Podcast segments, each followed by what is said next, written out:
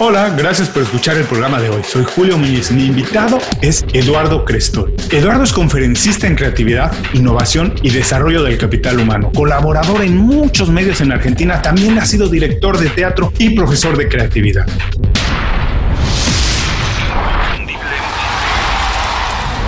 Esto es Inconfundiblemente. Aprende a ser tu mejor versión.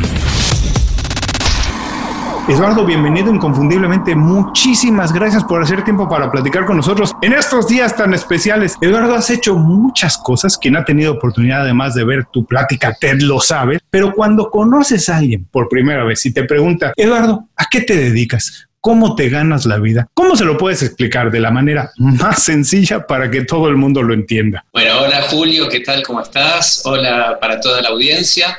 Eh, bueno, la verdad que es muy difícil saber eh, exactamente a la que uno...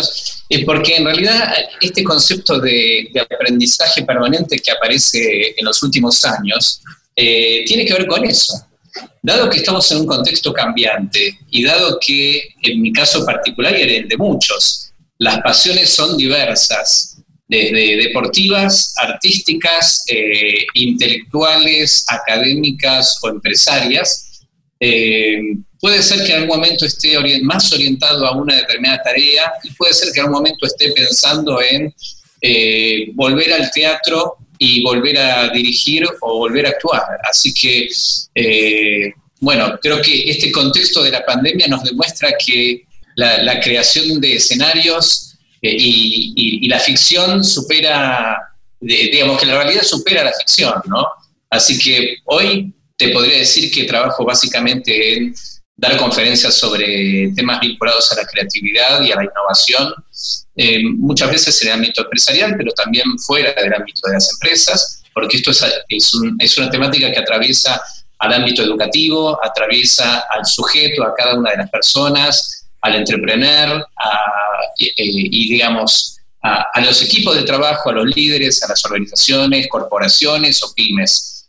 Eh, así que de alguna manera abordo cualquiera de estas áreas este, ya sea en conferencias, en actividades académicas, este, o a través de este, actividades puntuales como en las que estamos haciendo en este momento. Bueno, mira, me surgen muchísimas preguntas a partir de tu respuesta, pero además me siento muy identificado y me encanta porque hablaste ya de aprendizaje permanente, que es algo que me apasiona. Sí. Hablaste de muchas pasiones que además es algo que también a mí me apasiona mucho porque me pasa todo el tiempo, Eduardo. A ver, dime, explícame más o menos si te pasa a ti esto. Yo tengo la impresión que tener muchas pasiones es mejor que tener una sola, aunque el mundo durante muchos años caminó hacia la especialización y se querían especialistas, ser expertos en algo, manejarlo como nadie. Para mí, lo mejor es tener muchas pasiones, más o menos dominarlas todas, entenderlas todas, un poco como un hombre del renacimiento, vamos, que aprendían y sabían un poco de todo, pero había una cosa que sí dominaban, pero al mismo tiempo tenían mucho conocimiento de todo. O a mí me parece que es mejor. A mi edad yo sigo descubriendo cosas que no conocía hace un par de años, que me gustan y me interesan y quiero aprenderlo. ¿Es una desventaja o es una ventaja tener varias pasiones? No, yo creo que es una ventaja impresionante.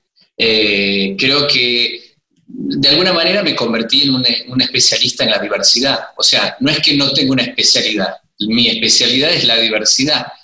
Eh, así que yo durante, tal vez en mi adolescencia, tenía dudas respecto a, cuál era mi identidad, mi identidad eh, profesional, porque era eh, un, deportista, o soy un amante del deporte en general, fui atleta, velocista, entrenaba, competía, mi, cabeza funcionaba todo el día como un atleta y cuando me cruzaba con otros, de lo único que hablamos era de entrenamiento, de alimentación y demás. Y de allí me iba a mi grupo de teatro, donde estuve muchísimos años trabajando dentro del ambiente artístico, eh, pasando por el teatro, por la danza, este, por la magia, en fin, por muchas disciplinas, trabajando en teatro, en shows y, en ese contexto, bueno, tengo mi, grupo de pertenencia que son bailarines, actores, este, directores y demás, y me siento totalmente identificado también con ellos. Así que en un momento entraba en una duda existencial,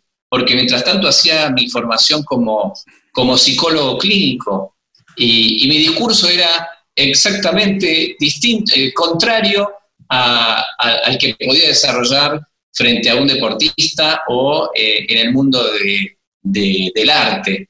Este, y creo que lo interesante es cómo uno mezcla estas pasiones. Y una vez pensando en esta, en esta duda existencial de quién soy o qué me gusta, encontré que al fin de cuentas no, no tengo que casarme con ninguna de estas especialidades. Y encontré, por ejemplo, en el deporte hay una disciplina de atletismo que se llama el decatlón. El decatlón son las 10 pruebas. Y para ser un buen decatlonista que hace pruebas, eh, para aclarar un poco estas pruebas, hay pruebas de pista que son de velocidad, algunas son de resistencia o de medio fondo. Eh, hay otras pruebas que son de lanzamiento, o sea, son de fuerza. Hay otras que son de saltabilidad, como son salto en largo, salto en alto, en fin. Al fin de cuentas, para ser un decatlonista, alguien que hace 10 pruebas, eh, tenés que tener un físico y un entrenamiento muy específico, donde al fin de cuentas haces de todo, tal vez no sé si sos el mejor en alguna en particular, tal vez sí, pero sos un especialista en la diversidad.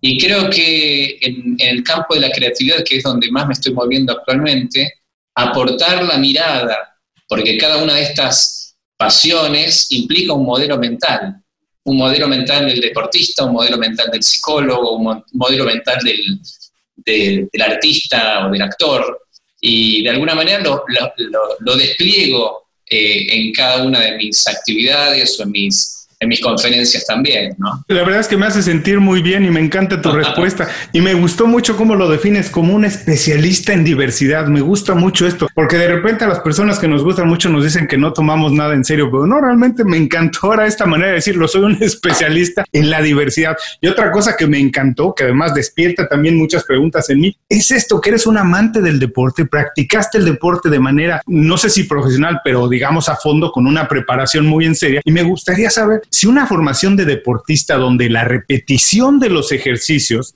es lo que nos hace ser buenos, casi casi como aprender a tocar un instrumento musical, la repetición, la repetición, la repetición, y que muchas veces esto no está asociado a la creatividad, ¿no? Porque de manera natural las personas creen que el creativo es el hippie, el que no tiene un horario, el que espera la musa, el que se le presenta la musa en algún momento, pero que vive muy bohemio, ¿no? Que tiene una vida casi desorganizada. Pero tu formación como atleta, dime si tuvo algo que ver y si tiene que ver esta manera de pensar, de prepararse en la manera de repetir, de efectuar el trabajo una y otra vez, es mejor para la creatividad, desarrolla nuestro músculo creativo, es contraproducente o qué? No, absolutamente. Eh, cuando hablamos de creatividad, no se trata solamente de el momento de la imaginación, el momento de la inspiración, que después podríamos hablar de si es que cuánto hay de inspiración, uno podría decir que hay un 1% de inspiración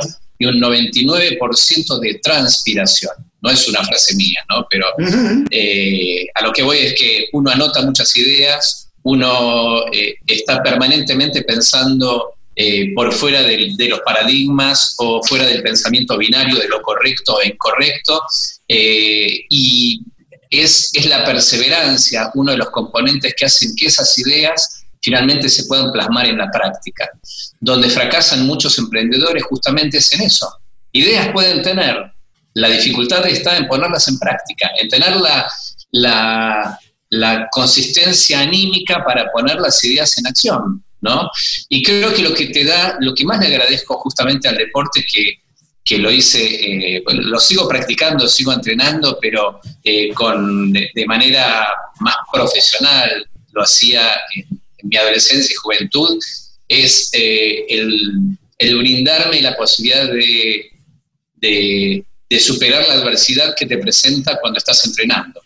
No entrenás solamente cuando tenés ganas, entrenás cuando hay lluvia, entrenás cuando hace frío, entrenás cuando estás cansado, entrenás cuando tengo, tenía un examen en la universidad al día siguiente. Eh, y te diría que el 80% de las veces que iba a entrenar iba sin ganas. ¿no? claro. No porque no me guste la actividad, al contrario, hasta el día de hoy veo alguna carrera en la televisión y me emociono pero simplemente es disciplina. Es decir, uno entrena por disciplina y de esa manera es como uno puede terminar una carrera universitaria, uno puede aprender a tocar un instrumento o uno puede llegar a concretar un emprendimiento eh, siempre y cuando a la buena idea o a la imaginación la acompañas de cierto, cierta capacidad para soportar la incertidumbre, para soportar los errores que puedas tener ocasionalmente y tener justamente esa perseverancia que yo a veces pongo la imagen del coyote, de, de la caricatura. De la caricatura, porque al fin de cuentas es eh, la mejor imagen que representa aquel que intenta, fracasa, fracasa, fracasa, pero no deja de intentarlo, ¿no?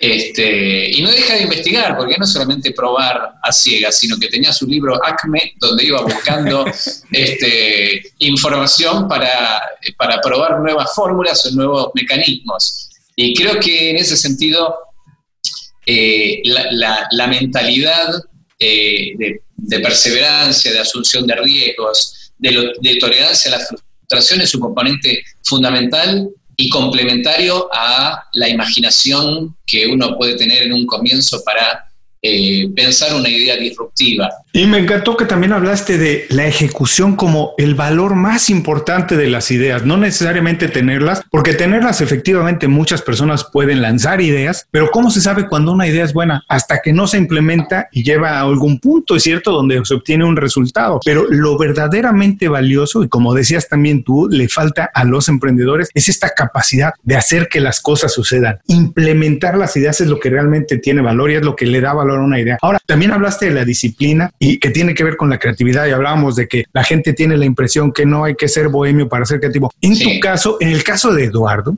¿cómo te diste cuenta de eso? ¿Cómo sigues desarrollando tu creatividad todos los días? ¿Nos puedes compartir algún tip, idea, cosas que hagas de manera, digamos, habitual, rutinas, algo que hagas para mantenerte creativo todo el tiempo, algo que la gente que ahora va manejando, está haciendo ejercicio, algo pueda más o menos incorporar en su vida diaria? Lo primero que hago, en realidad hay toda una historia detrás, eh, hay una historia familiar, casi mm. te diría, donde el humor siempre estuvo presente en mi familia y el humor también estaba muy presente en mí. Este, a veces con, con chistes eh, muy buenos y a veces no tan buenos. Pero bueno, hay, hay que aguantarlo. Pero la verdad es que el, humor eh, en, mi familia fue un condimento importante para que después lo continúe. Eh, lo sigo ejerciendo eh, en mi propia casa. Mi hija a veces este, no le gusta alguno de mis chistes, pero muchos sí. Y hasta se está empezando a aparecer, sin darse cuenta, se está empezando a aparecer con ese estilo de humor. Pero creo que el humor lo que te aporta es un mecanismo bastante parecido a lo que significa la creatividad porque cuando cuentas un cuento, una, historia, un chiste, estás rompiendo con el sentido eh, tradicional o el sentido esperado en el remate de, esa historia. Eh, entonces, si el, humor significa la ruptura del sentido de lo esperado, de lo conocido, eh, es lo más parecido a lo que sucede en creatividad, romper con el sentido tradicional de lo que estás tratando de hacer. Así que el ejercicio del humor es un elemento importante.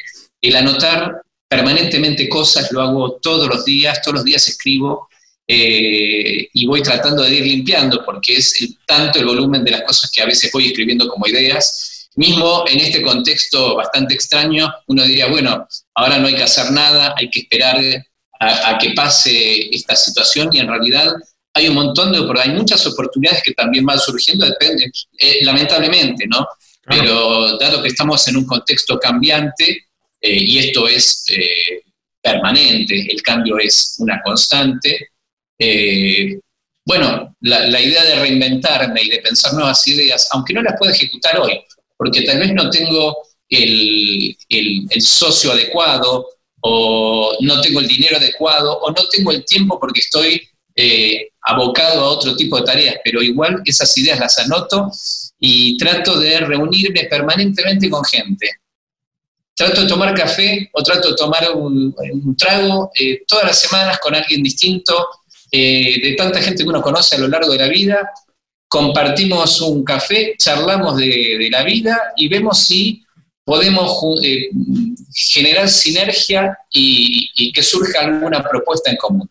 La mayoría de esos cafés que uno comparte terminan simplemente en eso, Este, pero tal vez en algún momento algún café que te tomaste hace tres años te sirvió para que te, te vuelvan a convocar o, vuelva a fusionarse y, aparezca alguna idea interesante. Así que esto de, de, pensar la creatividad como un hecho dialéctico, no como un hecho individual, no como la estatua al pensador de Rodin, donde está como metido hacia adentro, como una cosa introspectiva. Entiendo que hay ciertas profesiones donde tal vez, supongamos un escritor, por ejemplo, eh, la creatividad tenga más que ver con una cosa más eh, individual. Pero tanto en el ámbito de las empresas, como un empresario pyme, como un emprendedor, como cualquier persona que trabaje en educación, en fin, eh, la mejor forma de tener buenas ideas es tratando de compartir o, o, pensar la creatividad como un hecho dialéctico, un hecho de intercambio que se produce en la conexión con un otro. Es como pensar que un jugador de fútbol tiene que tomar la pelota en la mitad de la cancha y eludir a todos los jugadores hasta hacer el gol. Y la verdad que esto sucede muy de vez en cuando. Lo mejor es pasar la pelota a otro compañero y entre todos construir la jugada para que finalmente eh, concretemos el, éxito o el gol. Eh, de esa manera se construyen también las ideas, en el intercambio. Bueno, voy a caer en un lugar común, ¿cierto? Por ser argentino te debe de gustar el fútbol. bueno, a mí por ser mexicano también me gusta mucho, pero fíjate, yo jugué mucho tiempo fútbol, jugué hasta en una reserva profesional en México y yo he dicho muchas veces, lo tengo escrito en el blog, que la parte que más me gustaba de jugar fútbol era exactamente esa, al momento de tomar el balón y organizar el ataque. Porque el momento de anotar un gol es un momento y pasa dos o tres veces en el partido, pero el momento de organizar el ataque, de ver cuáles son tus oportunidades, tus jugadores más fuertes, las debilidades del otro equipo y cómo organizas el ataque, esa esa acción pasa muchas veces durante el juego. Así que si disfrutas más de esa acción, vas a disfrutar mucho más el juego que nada más el momento de anotar el gol, que si bien te va, pues que tres, cuatro veces pasará en un partido, ¿cierto? Pero la otra tienes muchas oportunidades de que suceda. Además, yo también siempre he dicho que los jugadores que son los mejores jugadores son los más inteligentes, que no corren detrás del balón,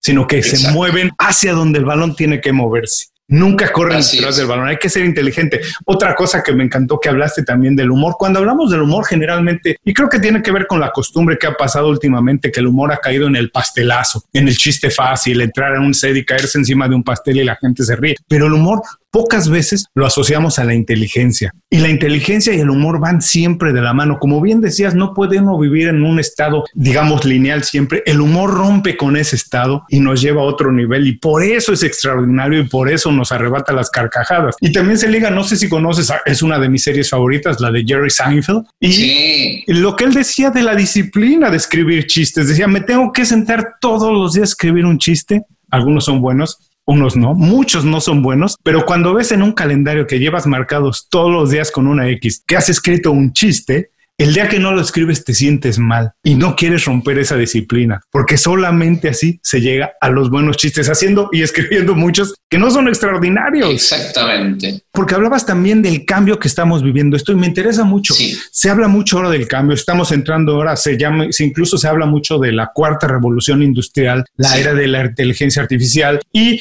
es también un lugar común hablar cuando vemos un nuevo aparato, un gadget. Qué creativos. Salen una iPad nueva o qué sé yo. Ahora el Zoom, esto como estamos haciendo esta llamada y la gente en términos generales dice que es algo muy creativo. Pero ¿cuál es el papel de la creatividad en la innovación? ¿Qué papel juega? ¿La va liderando? ¿Van acompañadas? ¿Cómo conviven la innovación y la creatividad? En base a esto que ahora estamos viendo tantas transformaciones, Eduardo. Bueno, excelente pregunta. En realidad, es una de las preguntas disparadoras de, cada, de, muchas de las actividades que realizo, porque se tiende a confundir los conceptos de creatividad e innovación, que en realidad son complementarios, pero que son dos instancias totalmente distintas. La instancia de la creatividad, el momento de la creatividad, es el momento donde uno piensa divergentemente, piensa de manera disruptiva, sale del pensamiento binario, eh, em, cuestiona los paradigmas preexistentes, eh, está en una etapa como de, construcción de, las verdades que hemos incorporado o naturalizado. Eso tiene que ver con la creatividad, la, generación de ideas a partir de salirse de los márgenes. Ahora, podés ser creativo y no ser innovador, porque la innovación es poner en práctica las ideas para que redunden en beneficios concretos para el emprendedor, para bajar los costos, para mejorar los procesos, para desarrollar nuevos productos, nuevos servicios o mejorarlos. Eso es innovar. Ahora, puedes encontrarte que hay, hay personas que son muy creativas y no son innovadoras. ¿Por qué? Porque se quedan en el plano de la idea y nunca la llevan a la práctica. Procrastinan, intentan desilusionarse, en fin, por diferentes motivos, nunca pasan a poner las ideas en acción, lo cual significaría una innovación. Y por otro lado, puedes encontrarte también con gente, con personas que son muy innovadoras, o son innovadoras porque llevan las ideas a la práctica, y sin embargo no han sido los creativos, no han sido los que han pensado las ideas disruptivas, innovadoras, diferentes, originales. Eh, así que en ese sentido creo que es importante separar y saber que hay un momento que tiene que ver con la generación de ideas, que no necesariamente se, se, se tramita o termina o concluye con innovaciones, eh, y, y, podemos encontrar grandes innovadores que lo que han hecho es copiar modelos preexistentes en otras culturas, en otras empresas, en otros países, y adaptarlas al contexto en el que están. ¿Son innovadores? Sí. No, adelante, termina. No, no, son innovadores, sí, porque han aplicado una idea aunque sea eh, eh, ya, mm, ya conocida en otro contexto, pero han aplicado en un contexto donde no existía. Y en ese sentido han innovado, aunque no hayan sido los creativos. Me encanta esto que dices. Yo casi toda mi vida, muchos años de mi vida, he trabajado en la industria del entretenimiento y específicamente en la industria de la música. Y muchas veces hablando con los músicos hablaba de esto que les decía, si quieres innovar, tienes que empezar a escuchar otro tipo de música. No puedes escuchar siempre la música que haces porque vas a acabar repitiendo las mismas ideas. Tienes que salir, atreverte, ir a oír otras cosas. Ray Kuderby escucha la música cubana y después hace un disco extraordinario de música influenciada por música cubana. Y así las cosas van cambiando, pero hay que salir de donde está siempre. Hay que traer ideas de otro lugar, incorporarlas a nuestra vida, porque esa es la verdadera innovación. Me encantó y esto además que me dices que la innovación y la creatividad son distintas, van de la mano. Y se me ocurre pensar para todos los que nos están escuchando, que van manejando otra vez, haciendo ejercicio, hablamos otra vez de que la creatividad se tiene como algo que no es de todos, como que hay unos que son tocados por la creatividad y pueden crear cosas muy distintas durante su vida. Todos tenemos la creatividad como parte de nuestro cerebro, de nuestra mente. Todos podemos desarrollarla. Es algo de todos si nos dedicamos a trabajar en ella, Eduardo. Sí, por supuesto. Te diría más la educación que recibimos habitualmente es una, educación que valora más la repetición, la memorización, eh, el, concepto, como decía antes, de, lo correcto y lo incorrecto, de pensar dentro de los márgenes.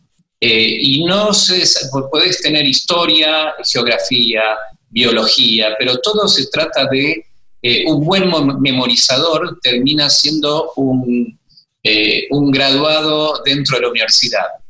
Pero eh, todo lo que tenga que ver con la imaginación, con la, con la desestructuración, no es algo que se enseñe o se entrene. Y en realidad, por supuesto que se puede entrenar y que se puede desarrollar. A, a esto apostamos, a que es una habilidad como muchas otras que se puede ir incrementando y se puede ir desarrollando a lo largo del tiempo. ¿Sí? Eh, y cuando hablamos, hablamos de los genios que mencionabas antes, que dice, bueno, ¿existen los genios? Podríamos pensar que hay gente que tiene mayor este, capacidad intelectual para, o mayor inteligencia para lo lógico matemático, para lo visual espacial, para lo rítmico musical en el caso de un músico, pero eh, la verdad es que muchos de los que fueron considerados genios han hecho muchísimas pruebas y muchos intentos. Para darte una idea, Picasso ha, hecho más de 20.000 obras. Freud, para darte el caso, hay más de 3.390 trabajos. Edison hizo más de 1.000 patentes. Einstein escribió más de 200, casi 200 trabajos publicados. Eh, no sé, Shakespeare escribió obras, más de 150 obras, Romeo y Julieta, Hamlet, Otelo, algunas que han trascendido y otras que realmente no ha pasado nada, pero obviamente en la cantidad encuentras que aparece la calidad. Y este es otro de los preceptos de la creatividad. El volumen eh, que uno pueda generar, la gran cantidad, en la medida que todo el tiempo estés generando ideas, anotando ideas, construyendo ideas con otro, en algún momento de, tanto volumen, alguna de estas ideas va a ser buena. Eh, por eso mencionaba eh, los casos que, de Freud o de, de, Edison con su patente, Picasso, Einstein, en fin, todos los que pensamos que han sido grandes genios, en realidad lo que hay detrás es mucho, mucho trabajo y mucho esfuerzo. Uh, hablabas de la educación y es otro tema que me apasiona. Esto no sé dónde lo leí alguna vez que desde niños nos enseñan a celebrar el logro, el éxito, pero nunca el esfuerzo y que poco a poco el niño empieza a hacer únicamente las cosas que le salen bien para ser celebrado, porque quiere que sus padres le celebren, que la familia le celebre, y empieza a alejarse de las cosas que no le salen bien, y empieza a alejarse del intentar cosas, y deja de intentar, y desde ese momento empezamos a inhibir nuestra creatividad. Eso, la capacidad de atreverse, de hacer, como estos grandes genios que dices que, bueno, realmente los hizo genios el trabajo y la edición, finalmente, ¿no? Hay que hacer mil obras y después editarlo y te quedas con las diez que se cuelgan en los museos y así eres un genio, pero realmente tienes dos mil obras atrás. La edición es la que hace la importancia. Me encantó esta parte de también de que hay que atreverse, hay que tener volumen de trabajo. No todo va a ser bueno, pero hay que hacerlo, hay que lanzarlo y además exponerlo a la crítica, ¿no? Que la gente también lo juzgue, no tener miedo de eso. Sí, sí, hay una frase que dice algo así, no sé exactamente, pero dice, hay que besar muchos sapos para, eh, para encontrar el príncipe azul. Definitivamente. Oye, dime una cosa, ¿cómo llegaste a todas estas ideas? La verdad es que no es fácil hablar de creatividad, no muchas personas aprenden de creatividad, hablan de ella con esta claridad. ¿Cómo fue que te diste cuenta que aquí estaba tu vocación? Encontrar la vocación no es lo más sencillo, a veces cuesta muchos esfuerzos, trabajos, intentos, pero lo hiciste solo, lo hiciste con un mentor, con un coach, con un guía. ¿Cómo fue que encontraste que aquí en este, en la diversidad de hablar de la creatividad, era donde te sentías más cómodo, donde podías aportar mucho valor? Bueno, empecé a estudiar teatro desde muy chico, que era de los 12 años ya estaba estudiando teatro y como te decía, provengo de una familia donde eh, el humor era un condimento importante y creo que ayuda mucho a, este, esta idea del pensamiento disruptivo. Pero eh, la, formación artística tan temprana hizo que pueda contrarrestar la formación tan academicista, tan de, de memorización y repetición que comentaba antes. Eh, y, creo que en el momento, si bien atendía pacientes, o cada tanto hasta el día de hoy, atiendo pacientes en, consultorio en alguna eventualidad, eh, empecé a sentir que tenía un background mucho más grande en todo lo que tenía que ver con el pensamiento creativo que lo que había desarrollado eh, y me parecía más importante. Aparecieron, tengo una imagen de dos carteles que había pegados en la universidad después que me había graduado un posgrado que tenía que ver con la psicología del deporte y un posgrado que tenía que ver con creatividad e innovación. Y me acuerdo que miraba uno y otro cartel y no me decidía por cuál hacer, finalmente me volqué al de, al de creatividad e innovación. Y bueno, uno, a partir de ahí me, me, empecé a formar académicamente eh, y después empecé a, obviamente, a, a incursionar dentro del ámbito de las organizaciones, y a mezclar todo lo que tenía en, cuanto a lo que había desarrollado en educación no formal que también ejercí. hay que decirle a las personas, porque no lo dije en la presentación, que eres licenciado en psicología. Sí. Te quiero preguntar rápidamente, lo que aprendiste estudiando psicología, ¿qué tomas de ahí que te puedas traer Ahora hablábamos de llevarnos cosas de una industria a otra para innovar. ¿Qué aprendiste en psicología que te ha funcionado mejor para trabajar en organizaciones, para despertar la creatividad en emprendedores, en organizaciones, para crear eh, el grupo de teatro? ¿Qué es lo que más pudiste llevarte de ese terreno, del campo de la psicología, extrapolarlo y hacerlo crecer en la parte creativa? Yo diría que lo que más aprendí es a entender que eh, más allá de las técnicas que hoy por hoy aparecen a través de mm, metodologías, desde design thinking o de, muchas otras, de metodologías ágiles y, demás, digo que más allá de las técnicas hay un sujeto. Y que si el, sujeto, digamos, la persona, si, si las fallas están en el sujeto, si la persona tiene una visión siempre pesimista acerca de, sus, propias, de sus propias percepciones, de sus propias ideas, si tiene miedo al fracaso, si no es capaz de asumir riesgos, si no tiene tolerancia a la frustración, eh, si siempre se mueve dentro de una zona de confort, en fin, hay muchos componentes que tienen que ver primero con el sujeto para después ver si administro técnicas y generamos ideas innovadoras, porque la traba generalmente aparece en el emprendedor, en, su, digamos, imposibilidad de, plasmar las ideas o de no creer en ellas saliéndome un poco de, esto, pero que tiene que ver con algo de esta lectura, de lo que te decía de, la diversidad. en general leo muchos libros al mismo tiempo, por lo menos cuatro o cinco libros, eh, y, también investigo en las redes sobre temas novedosos. No sé si recuerdas el conjunto Kansas. Sí, eh, claro. Bueno, Kansas, eh, ahora no me acuerdo los nombres, pero estuve en los últimos días leyendo sobre este tema, pero uno de los temas, el, tema más famoso, no me, acuerdo cómo se llama, si era mm, polvo sobre... Sí, Dust in the Wind, polvo en el viento. Exacto. Bueno, este, muy, muy interesante leer un poco la historia, porque el mismo autor, el mismo compositor, cuando llevó su tema al grupo y dijeron, ¿tienes algún tema más para, aportar al disco? Dijo, tengo uno, pero no va con nuestra línea, que es rock, este, eh, ¿cómo lo llamaban? Mm, bueno, era una especie de rock.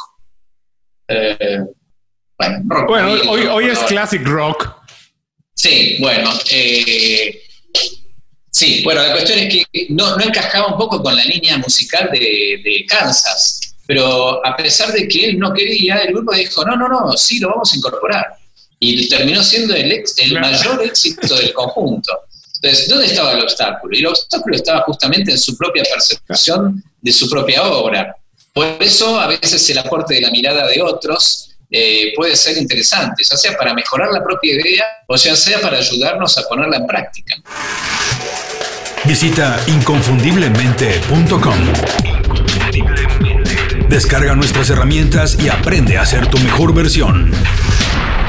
Gracias por seguir con nosotros. Estoy platicando con Eduardo Crestol. Eduardo, estamos entrando a la segunda parte de la entrevista. La idea aquí es compartir un poco más de las herramientas que has utilizado tú, las que te han ayudado a diseñar tu estilo de vida, a conseguir los logros que has conseguido. Y lo primero que se me ocurre preguntarte, ya nos has hablado un poco de eso, pero ¿qué hábitos de manera personal, qué hábitos personales consideras tú, Eduardo, que han sido los más definitivos en tu carrera? Los que te han ayudado a alcanzar los logros más grandes. Bueno, uno mm, más, más o menos lo, comenté anteriormente, que tenía que ver con el deporte, el entrenamiento y que fundamentalmente lo que más destaco es eh, la mentalidad, ¿no? Lo que te aporta, más allá de un buen estado físico que lo puedes tener en un momento, pero con los años lo puedes ir perdiendo, lo que puede ser que te deje de manera permanente es una forma de enfrentar la adversidad y enfrentar los, los dolores este, y, continuar, continuar a pesar de, del cansancio que puedes tener en, algún momento. Eh, siento que el arte me aportó esta, esta cuestión de, la co-construcción, de, trabajar con el otro, de la importancia de la, empatía y del trabajo colectivo. Eh, y en ese sentido es fundamental. Este, y creo que la, actividad académica, como decía recién, la psicología te aporta esta mirada acerca del sujeto y, las técnicas de creatividad también me parecen elementos muy valiosos para ayudar a, convertir esas intenciones creativas en verdaderas ideas, ¿no? Eh, porque a veces Eduardo de Bono, que era uno de los primeros de los precursores que hablaba del pensamiento lateral, del pensamiento creativo, decía que hay estructuras que son limitantes. Por ejemplo, las, las vías de un tren te limitan porque no dejan que el tren se descarrile. Ahora, hay estructuras que pueden ser liberadoras. Por ejemplo, una escalera. Una escalera te permite acceder a lugares que de otro modo no podrías llegar. Así que creo que si uno utiliza metodologías o técnicas, te pueden ayudar a, que, a encauzar el pensamiento creativo grupal o individual.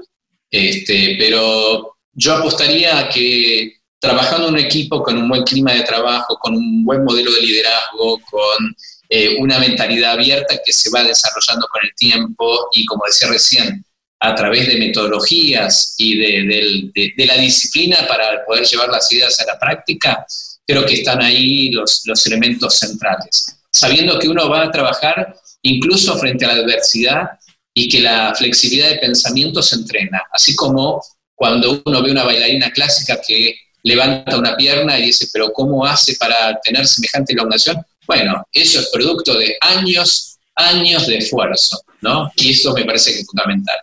Y otro elemento que me parecería importante es el tema de, tener la actitud positiva y de tener una, una, una mirada a modo surfing, ¿no? Digamos, una mirada que esté siempre atenta a, a cuál es la nueva ola o cuáles son las, los nuevos escenarios. ¿Qué es lo que se viene? ¿A qué ola me voy a subir, me voy a montar? Porque si no, pasaría como Newton, que no sé, como todas las cosas, uno no sabe si las frases las dicen quienes las dicen, porque a Groucho Marx, a, eh, Steve Jobs y a Einstein le atribuyen todas las frases. No sé si lo de Newton realmente, eh, realmente se le cayó una manzana en la cabeza y pero bueno, supongamos que sea cierto. Eh, lo importante es que no solamente se cayó supuestamente una manzana, sino que hubo un sujeto, una persona, un observador atento a ese fenómeno para poder preguntarse acerca de eso. O sea, las cosas pueden suceder. El tema es que haya alguien que se esté preguntando. Y creo que la creatividad tiene más que ver con la pregunta que con las, que con las respuestas, que con las afirmaciones. Que lo que uno busca es justamente generar el vacío, la, duda, ¿no? Una cosa casi diría filosófica en el sentido de la, la, deconstrucción de la verdad, para que después podamos pensar de qué otras formas, de qué, qué otros formatos podríamos este, eh, pensar nuevas ideas, ¿no? Pero lo primero que tenemos que hacer es remover la tierra. No se puede sembrar semillas de cambio en un camino asfaltado.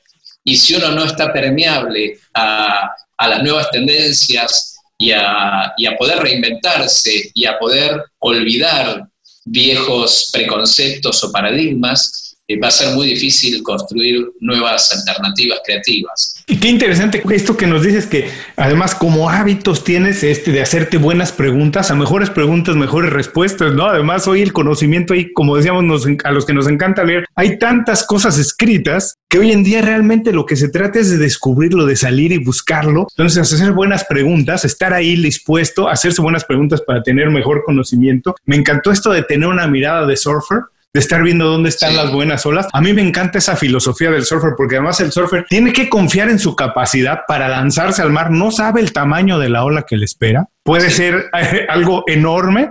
En realidad eso espera y lo único que quiere es que su capacidad, su entrenamiento anterior, como hablabas de la bailarina que tiene años, el entrenamiento de muchos años del surfer, del surfista, le dé las habilidades de montarse una buena ola, ¿no? Y dominarla, pero todos los días es lanzarse otra vez al mar sin saber el tamaño de la ola. Hay que atreverse, nada más prepararnos para estar listos del tamaño de ola que se nos va a presentar. Y lo que me encantó es esto que decías de la colaboración, que la verdad nunca lo vemos como un hábito, pero tienes toda la razón, hay que acostumbrarnos a trabajar en equipo, a cuestionar las ideas de otros y además acostumbrarnos a que cuestionen nuestras ideas, porque de esa manera es la manera de crecer, ¿no? Yo siempre digo que la mejor experiencia de ir a la escuela es esta, de estar en un aula, en un salón con 15, 20 personas que buscan en términos generales lo mismo que tú, pero tienes que aprender que hay 20 maneras de verlo y hay 20 o 25 maneras de conseguirlo y que tengas que exponer ahí tus ideas. Si alguien te diga no me gusta, no estoy de acuerdo, ¿por qué no lo hacemos de esta manera? ¿Por qué no lo hacemos así? Eso te hace crecer. Tienes que vender incluso tu idea, tienes que aprender a hacer eso. Y entonces, hablando de esto de colaboración, nos hablaste un poco también hace tiempo de que te gusta tomar café con amigos, ir, cuestionar, a veces nada más platicar o a, a lo mejor de ahí despertar un proyecto nuevo y llevarlo a cabo. Pero en ese sentido, ¿cómo haces tú para mantener una buena red contactos? ¿Cómo haces para tener una red de amigos, de colaboradores, de gente que te inspire, que sea una sana red con la que puedas colaborar, que te contraten o que tú contrates, con la que te despierte más ideas? ¿Cómo se hace eso? Porque ahora la gente cree que es muy fácil, que es abrir sus redes sociales, pero no, el secreto cuál es? ¿Cuál es el secreto de tener una buena red de colaboradores, amigos, de todo? Sí, bueno, eh, creo que podríamos sumar sin dudas, al, como decíamos recién, que si, si, pensamos que la creatividad es el constructo en general del intercambio con otros y no solamente del pensamiento eh, o, del trabajo en soledad, insisto, entendiendo que puede haber algunas profesiones que eh, sí lo hacen, pero en la mayoría yo podría decir que eh, podríamos pensar en el, en el, trabajo colaborativo, ¿no? Me parece que tiene que ver con, con eso. Me, preguntabas eh, de, cómo... ¿Cuál es tu secreto para tener una buena ah. red de amigos con las que trabajes, a los de los que te influyas o los que tú puedas influir? la red es enorme, es enorme porque abarca desde una actividad académica que desarrollo desde hace más de 20, eh, unos 25 años. Eh, dirijo, soy director académico de de una diplomatura en, temas de negocios que incluyen todas las habilidades blandas, no todas, pero unas cuantas, este, donde obviamente la creatividad también tiene su lugar, pero también aspectos que tienen que ver con el liderazgo, el trabajo en equipo, la comunicación, en fin, son diferentes habilidades que hacen al emprendedor y esa diplomatura la dictamos hace años. Y eh, bueno, te diré, solamente en la actividad académica hay miles de alumnos que he tenido la, actividad empresaria, eh, las capacitaciones y demás, con lo que uno también genera es mucha empatía y mucha cercanía con, la gente que después se suma, te sigue y le interesa el tema. Eh, así que la, habilidad interpersonal eh, me parece que es un concepto también importante. Por supuesto que podrás encontrar artistas tengo algún libro por ahí que después podría recordar, pero que tiene que ver con, artistas que han, eh, grandes artistas que han padecido algún tipo de trastorno, pero que a pesar de eso este, han podido ser eh, grandes creativos. Pero en la mayoría yo apostaría que uno de los grandes secretos de la creatividad tiene que ver con esta cuestión dialéctica, de construir redes redes con una gran cantidad de amigos, obviamente hay que sostenerlo. Tengo, por supuesto que no me pierdo los cumpleaños de mis amigos y de los que no son tan amigos, pero que con el tiempo nos mantenemos en contacto. Este, porque de, ahí surge el intercambio con, con los otros. Este, y la red se, extiende de, una manera increíble, ¿no? Hay que hacerse presente, como dices, esta habilidad interpersonal de estar ahí. Y hablabas de la empatía, que también es muy importante, entender las cosas como lo entiende el otro, ponerse en los zapatos del otro, ver las cosas desde el otro punto de vista. Hablabas del libro de los genios que nos ibas a recomendar. Si no te acuerdas ahora, lo pondremos después en las notas del programa, pero ahora este es el momento. Esta pregunta es tramposa, Eduardo, para alguien que además, como tú, es adicto a la lectura. Pero por favor, recomiéndanos uno, dos, los libros que tú quieras, o una película, dos películas, lo que tú quieras recomendarnos que las personas que nos escuchan puedan utilizar como una fuente de inspiración. Y dinos por qué no lo recomiendas. En realidad tengo muy mala memoria para recordar libros, este, em, pero hay, hay muchos. Hay un colega, eh, Alejandro Snartz, que tiene muchos libros, está acá en Chile y hace muy buenos libros. Eh, tiene una, enorme colección, tiene una, enorme trayectoria. Este, hay eh, algún libro de Pasión por Innovar de Frank Ponty, hay algunos libros de, mm, de Michalco, que también habla de Michel Michalco, de Tinker Toys. Obviamente Edward de Bono como un, un elemento básico de lo que es el pensamiento lateral. Eh, en fin, hay, hay un montón de, a ver, sí, hay algún libro de Goleman que también habla de, la inteligencia emocional, en fin, hay, muchísimos autores. Después, si quieres, te, puedo enviar algún listado de, autores que tengan que ver con esto. Hay libros acá también de Eduardo Castica, que, publica también sobre el tema. Eh, sí, eh, Simón Majaro, Joel Barker, eh, Frank Ponti, sí, ya lo mencioné, creo tal vez, en Paseo por Innovar, o no, Sí, ya lo había mencionado.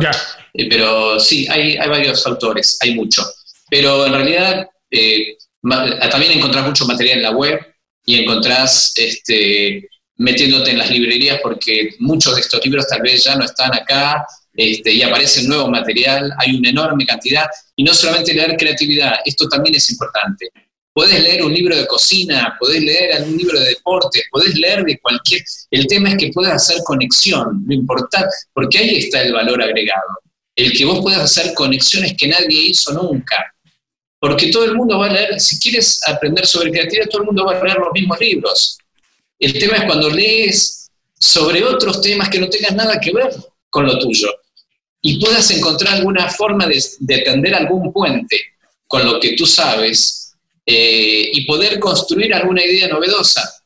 Eh, creo que de eso se trata, no de ser un repetidor de conceptos ya escritos, sino de ver cómo uno conecta, cómo uno imagina este, libros que provengan de otras fuentes que no tengan nada que ver necesariamente con la creatividad. Y a todos los que nos escuchan, no se preocupen si ahora no pudieron tomar nota. Regresen más tarde a las notas de este programa. Vamos a poner la liga directa a los autores y los libros que nos ha recomendado Eduardo. Eduardo, por último, por favor, danos un buen consejo con el cual se queden las personas el resto del día y dinos también cuál es la mejor manera de saber más de tu trabajo, de conocerte o incluso ponernos en contacto contigo. El consejo diría, no tomemos a la creatividad.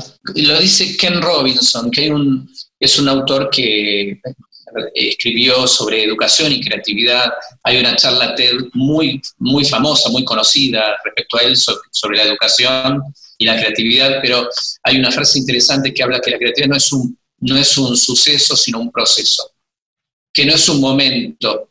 Y la verdad es que no, no se trata de en algún momento del día o en algún momento del año parar todo y ponernos a pensar creativamente o hacerlo de manera reactiva porque nos está haciendo mal. Que entendamos a la creatividad como parte de nuestra cultura. Y ahí lo conecto con el, entrenamiento. Estar en forma o estar en forma la, la, organización implica que entrenes todos los días. Que todos los días tenés que estar eh, pensando nuevas ideas, eh, viendo tus costos, imaginando nuevos escenarios, pensando nuevos, nuevos diseños. Entonces, eh, lo más importante es no pensar la creatividad como un evento o de manera reactiva, sino como, una, como parte de nuestra propia cultura, como parte de la cultura personal, si se trata de un emprendedor o un profesional, o como parte de la organización en la que estamos, donde todo el día tenemos que estar teniendo espacios de encuentro para intercambiar, para ver qué cosas podemos hacer mejor este, y construir nuevas ideas. Eh, y lo otro que me habías preguntado, aparte de... ¿Cómo conocemos más de tu trabajo? ¿Cómo sabemos más de ti? Y alguien que se quiera poner en contacto.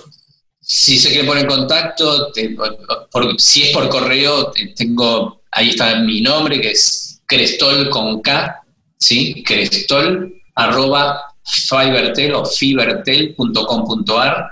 Eh, tengo algún teléfono que es más 549 eh, 11, no, 11 4437 7283 eh, y me pueden encontrar tanto en Facebook como en Instagram como en LinkedIn eh, y a partir de ahí mantenernos en contacto que por supuesto es un placer y es parte de esto que hablábamos antes de, de, la co-construcción, ¿no? de intercambiar para, para generar proyectos compartidos. Les recuerdo que las ligas también para ponerse en contacto con Eduardo estarán en las notas del programa. Eduardo, muchas gracias por dedicarnos tiempo, compartir con nosotros todos tus secretos, ideas, experiencias. Te mando un abrazo muy grande hasta Buenos Aires. Espero que nos encontremos de manera personal muy pronto en Buenos Aires o aquí en Miami o en Ciudad de México o en cualquier otro lugar y nos tomemos una cerveza juntos. Nos tomaremos una Quilmes juntos. Me encantaría. Dale. ¿Sabes qué? Me encanta la Quilmes Oscura. Me encanta, me encanta ah, esa cerveza. Muchísimas gracias, Eduardo. Te mando un abrazo. A vos, Julio, y a toda la audiencia también. Muchísimas gracias. Y a todos los que nos escuchan, con esto terminamos la entrevista con Eduardo Crestón. Les recuerdo que todos sus consejos, así como los datos para ponerse en contacto con él, nos pueden encontrar en las notas de este programa. Antes de cerrar el programa, quiero pedirte dos favores. Primero, si algo te pareció interesante o motivador y conoces a alguien que se pueda beneficiar con esa información, comparte el programa con ellos. Eso nos ayuda a todos. A ti por fortalecer tu red de contactos, a ellos por recibir información útil y a mí porque más personas conocen inconfundiblemente. Segundo, suscribiéndote a nuestro boletín para recibir de manera gratuita información, recursos, consejos e inspiración para impulsar tu desarrollo profesional o crecer tu negocio. Recuerda que lo que importa no es tener un trabajo o un negocio que te dé para vivir, sino un estilo de vida donde crezca lo mejor de ti.